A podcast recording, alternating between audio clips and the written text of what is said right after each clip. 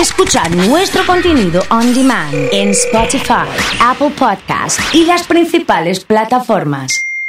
Comunidad Fan. Está Luli Piñani con nosotros en el estudio de afuera, estudio para columnistas.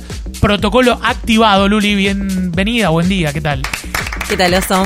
¿Todo Bueno, bien? Bien, ¿vos? Bien, bien, Sí, muy bien. Me gusta eh, este estudio acá afuera, es como la vegetación ahí a mano. ¿Viste, viste en el pasillo? Le da una onda nueva. Es como, es como renovador y, y vos desde ahí no ves, pero yo estoy viendo la terraza que tenemos arriba y hace un ratito pregunté, arriba del techo de la radio, dije, ¿cuánto necesitamos para irnos a la terraza?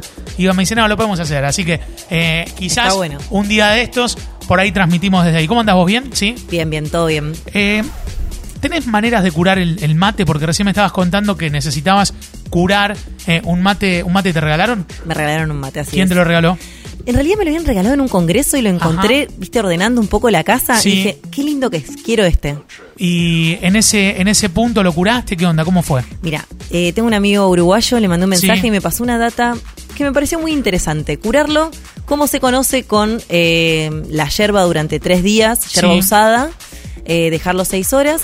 Y me tiró un tip que es agregarle un chorrito de whisky cuando le saco la, la yerba Mirá que dejé vos. ahí unas horas. No sabía eso, ¿eh? Es bueno porque lo que me explicó es que el alcohol seca el mate y previene de que no le queden hongos y además le da un gustito para después.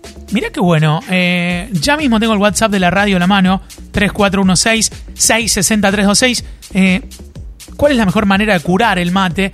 Eh, Luli en este punto dice que eh, el método tradicional y después un poquito de, de whisky como para sellar eh, y dejar ahí eh, el, el sello y, y- y lo distintivo. Eh, ¿Qué whisky te gusta? ¿El más dulce o el más seco? Me gusta el que es ahumado. El ahumado, el ahumado, Sí. el que tiene el olorcito ahí al final, ¿eh? Sí, sí, igual ahora lo estoy haciendo esto del mate con un Jameson IPA que me regalaron. Muy Mira, rico. mira. Me pareció innovador, no es de los que más me gustan, pero, pero le mete onda algo, Bueno, algo nuevo. sabes de whisky, ¿eh? Sí, tenés, la verdad tenés que conocimientos, me gusta, tenés- me se gusta. nota, se nota, tenés conocimientos. Y también de economía, eh, y entre, entre tantos temas eh, aparecen un montón de cuestiones. ¿Qué pasó con la criptomoneda? Vi el domingo que eh, el Bitcoin bajaba, por ende hacía bajar a otras. ¿Qué onda con eso? Sí, la verdad que el fin de semana fue un fin de semana negro para el mundo de criptomonedas porque bajaron muchísimo.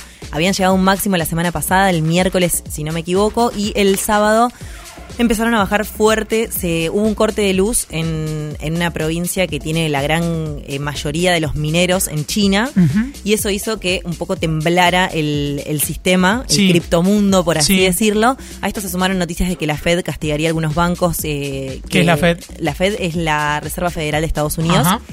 que regula todo lo que es el sistema bancario y eh, podría, bueno, sancionar a los bancos que operen con esta, con estos activos. Todo esto, a todo esto se le sumó que hay mucha plata dando vuelta en el sistema financiero internacional. Entonces, eso fue inversiones, subieron muchísimo y esto hizo que se sospechara un poco, bueno, paren, hay mucha plata dando vuelta, ¿esto es real o es ficticio? Es de toda la emisión que se dio en Estados Unidos y está yendo a la bolsa. Entonces se dio una baja fuerte que empezó por el lado de las criptomonedas, se contagió a lo que es el mercado de acciones vía que vía las eh, las empresas que tienen relación con el mundo cripto y el mercado afuera está bajando desde ayer y hoy siguen menguando bastante las cotizaciones. Para que el oyente o, o todos podamos entender un poco más sobre criptomoneda, ¿es parecida al, a- al mecanismo de las acciones? Es parecido al mecanismo de las, de las acciones en el sentido que cotizan y uno las puede comprar y vender a distintos precios. Bien. Lo revolucionario del mundo cripto es que es un sistema descentralizado que está respaldado y validado por tecnología, la tecnología blockchain.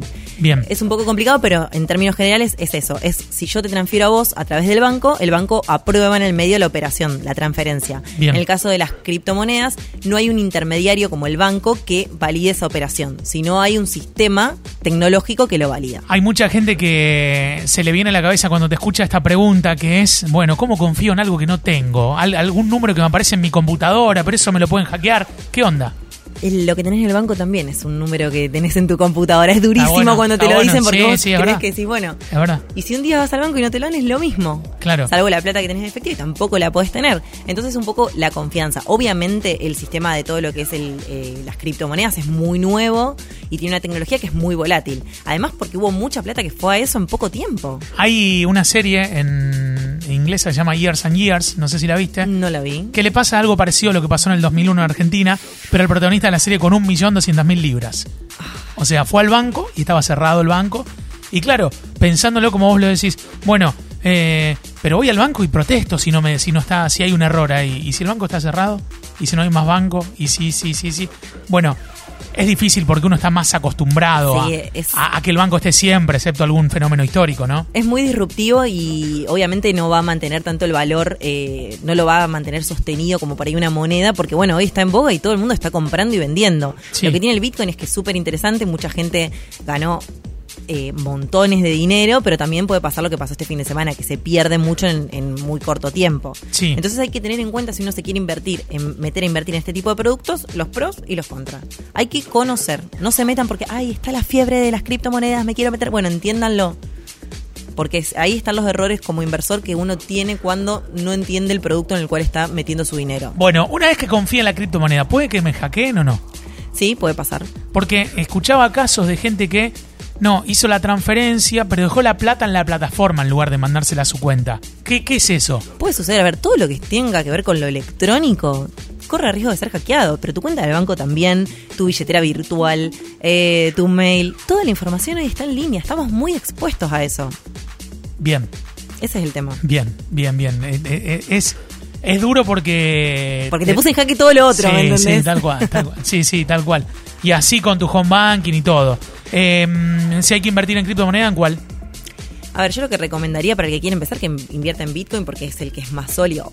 Obviamente, si vos querés ganar más, por ahí tenés que ir a alguna que esté comenzando eh, o que tenga menos recorrido que el Bitcoin. Pero de Bitcoin vas a encontrar más información y lo vas a poder seguir con mayor eh, facilidad. Eh, Luli, en este punto, mm, ¿cuánto invierto para empezar? No más del ¿Todos 5%. mis ahorros? No, no, No. no más del No. 5% de tu cartera. Si sos muy jugado, yo conozco gente que tiene todos sus ahorros, pero bueno, es muy arriesgada. Como si sos conservador o medianamente conservador, Claro. no más del 5%. Claro, claro, es, es un tema ese. ¿eh? Sí, sí, sí, sí. Eh, ¿Va atado la billetera virtual con esto? ¿Le encontrás alguna similitud? Le encuentro una similitud porque está todo online. Vos lo que tenés que abrir es una cuenta en un exchange y después una, una un monedero o una billetera a donde Sí. vos tengas alojados tus, eh, tus criptomonedas. Bien. La billetera virtual, por ahí que nosotros estamos más acostumbrados, es eh, la que tenemos como Mercado Pago. Ahora hay una billetera Santa Fe de la cual te voy a contar Sí, que me parece sí. interesante. ¿Qué te pareció? La verdad que me parece un- un- una app, porque ¿qué son las billeteras virtuales? Son aplicaciones que te permiten realizar operaciones financieras sin tener una cuenta bancaria. Un mercado pago. Un mercado pago, por ejemplo. Bien. El mercado pago es el que está más difundido porque, porque los aceptan en muchos negocios y porque ya tiene tiempo. ¿Sabes qué me gusta de mercado pago? Contame. Lo bien que anda. Sí, funciona Porque vos muy estás bien. arriba del auto y haces tac con el celular y, y pagás ahí. O a veces no tenés plata, pero podés cargar tus tarjetas y Claro. vos decís, no sé, salí a, cam- a mí qué me pasa. Bueno, voy a contar un, un dato. Sí, Salgo a caminar, sí. me voy para el lado de la Florida, yo soy de zona norte, Sí, está Patagonia ahí. Yo salí con el celular, por ahí salgo sin plata, Claro. voy, pago con Mercado Pago. Me Bien. resuelve, o sea, con el celular puedo Sí. tener la billetera a mano. y en cualquier momento se va a desarrollar para que lo pagues. A mí me pasó en Estados Unidos pagarlo con el reloj No, directamente. eso es espectacular. Sí, es que vamos un poco a eso, a que se vaya simplificando nuestra vida con la tecnología. Bueno, ¿y por qué tengo que bajarme billetera virtual de Santa Fe? Mira, ¿Hay buenos convenios? Hay buenos convenios. Eh, tenés un 30% de descuento en comercios adheridos.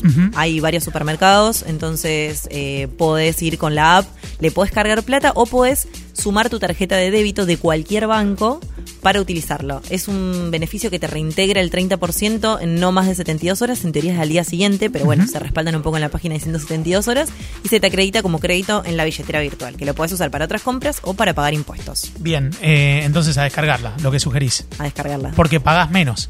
Pagas menos totalmente, no te cuesta nada, pagas menos, es solamente sumarse. Obviamente siempre controlar, lo que mismo que digo con el banco y la tarjeta, controlar que te estén debitando bien, porque todo lo que es online puede fallar. Sí, que también tiene el respaldo del Estado, entonces también es, es difícil que alguien pueda igualar los beneficios que te puede dar el Estado también. Ese 30%, el 85% lo cubre el- la provincia de Santa Fe y el 15% restante los comercios adheridos. Que- Eh, está buenísimo ese punto. Ayer eh, apareció un informe que en los últimos cuatro años la comida y la bebida, los comestibles y bebibles, aumentaron un 335%, una locura. una locura. Aumentaron mucho más de lo que fue el, el índice de productos del consumidor, de precios del consumidor.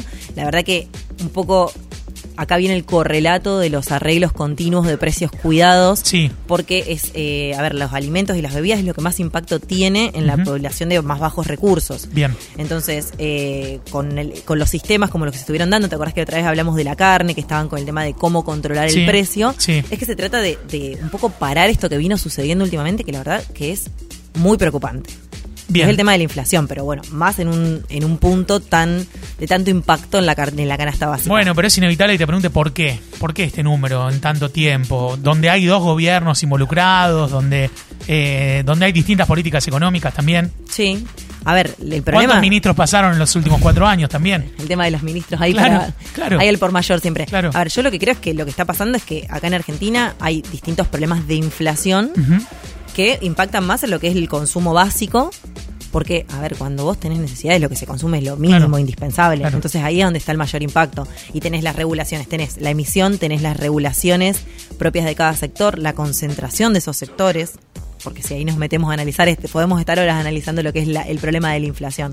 Pero creo que en esos sectores son los que más impacto tienen y en los que hay más problemas hay en, la, en la cadena, por así decirlo. Algunos mensajes con respecto al mate. Yo Contame. tengo un mate que nunca logro curar bien, lo uso día eh, al día y siguiente está con hongos. Preguntale el whisky en qué momento se coloca, al tercer día con la yerba puesta o no. Lo que me dijeron es lo siguiente, y lo que estoy haciendo. Usás la yerba en otro mate, la pones en el mate que quieres curar, la dejás seis horas, lo limpiás, o sea, le sacás la yerba y con el chorrito de whisky terminás de enjuagar, lo tirás y dejás Ahí está. ese whisky haga efecto. Eso los tres días. ¿El whisky se absorbe un poco? Sí. Bien, queda Sí, ahí sí, en la madera. Queda en la madera. Bien, Pero no bien le queda tanto gusto porque lo voy oliendo después y va bien. Va haciendo el test. Muchas gracias, Luli, como siempre. ¿eh? Gracias a vos, Oso. La pueden seguir a Luli en Finance by Luli, le preguntan, ahí se sacan las dudas, ha charlado con nosotros aquí en Comunidad Fan.